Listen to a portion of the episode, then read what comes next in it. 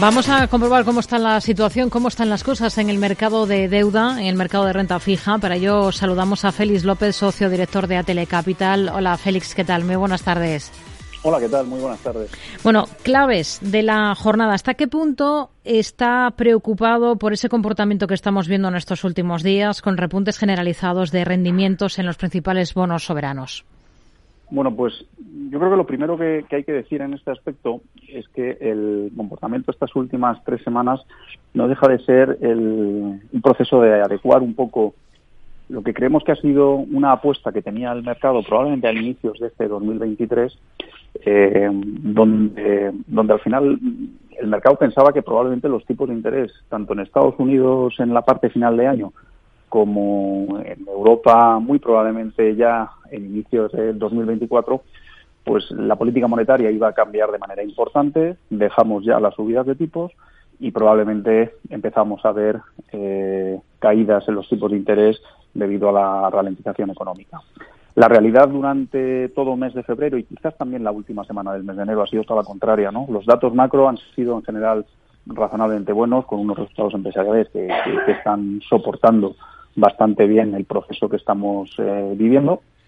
Y sin ningún lugar a dudas, y yo creo que esto es lo importante, eh, han comprado, y creemos que, es la clave, han comprado el mensaje de los bancos centrales donde no vemos, o el mercado ahora mismo no ve que se vaya a producir ese recorte en los, en los tipos de interés en la parte final de año y en el año 2024, o por lo menos en el primer semestre de 2024.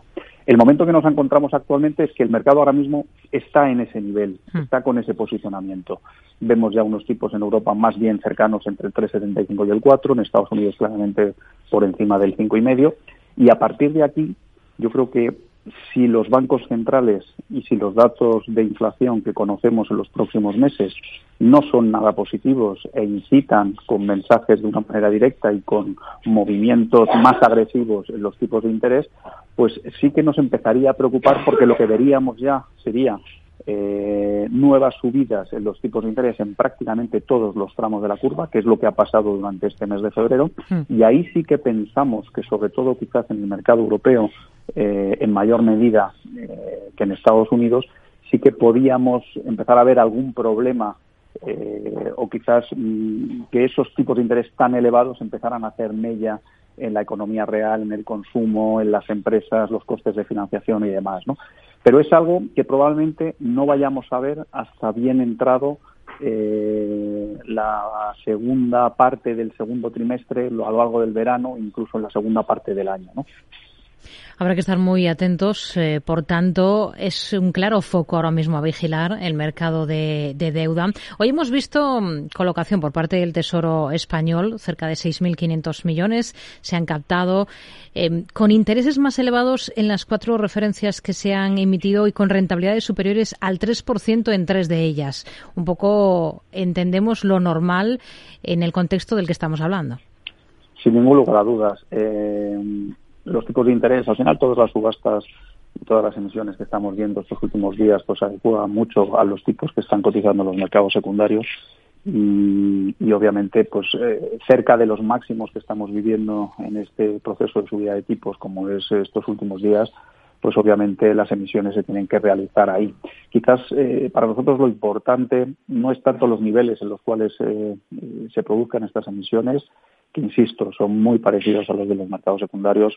Para nosotros la clave es eh, ese apetito inversor, ¿no? Y por ahora vemos que no falta, ¿no? Y creemos que es algo que, es difícil eh, que veamos alguna subasta del Tesoro español a lo largo de este año donde, donde la demanda de, este, de estos títulos flaquee, ¿no? Creemos que hay dinero, hay liquidez todavía hay rentabilidades, hay inversores institucionales que después de una sequía de varios años están deseosos por, coger papel soberano europeo, incluido obviamente el español, compañías a nivel institucional, compañías de seguros, eh, planes de eh, fondos de pensiones, eh, que bueno, pues que insisto que después de, de, muchos años con tipos de interés cero, tipos de interés negativos, pues pueden rehacer sus carteras de inversión con tipos, pues bueno, pues realmente atractivos, ¿no? Hmm. Si hay una compañía que está en boca de todo el mundo, últimamente es Ferrovial. ¿Tendrían deuda de Ferrovial en cartera? Sí, sin duda, ¿por qué no? Esto, una, una decisión empresarial de estas características no tiene por qué, eh, digamos, eh, el parar cualquier otra decisión de inversión, ¿no?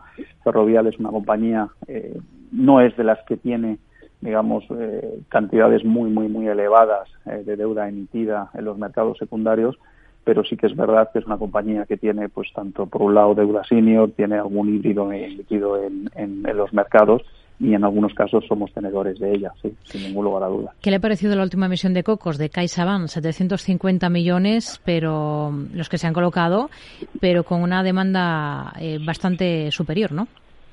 Bueno, pues nos ha parecido que es, eh, a una emisión atractiva, es una emisión que, pues bueno, pues la demanda que hemos visto en el primario eh, de esos 2.500 millones, pues viene un poco a, a reforzar esa idea que tenemos de, de, que la deuda subordinada bancaria de, de bancos, eh, digamos, sólidos, de buenos nombres, creemos que es una que es una opción bastante atractiva hoy en día dentro de dentro de los mercados de dentro de los mercados de deuda.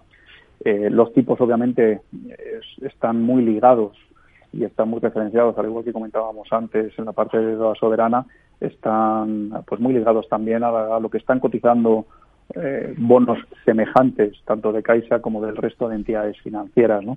Y creemos que es uno de los activos eh, probablemente de renta fija que mejor comportamiento vayan a tener a lo largo de 2023, ¿no? teniendo en cuenta que el sector bancario probablemente eh, sea el, sector que mejor comportamiento pueda tener en, esta fase inicial, en este entorno de subida de tipos de interés. ¿no? Insisto, como lo decía antes, ¿no? sobre todo después de este periodo tan largo ¿no? que hemos tenido de tipos de interés eh, extraordinariamente bajos y negativos.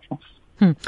Una cosa más. Hoy Marruecos ha regresado al mercado de bonos internacional con una emisión en la que ha captado 2.500 millones de dólares.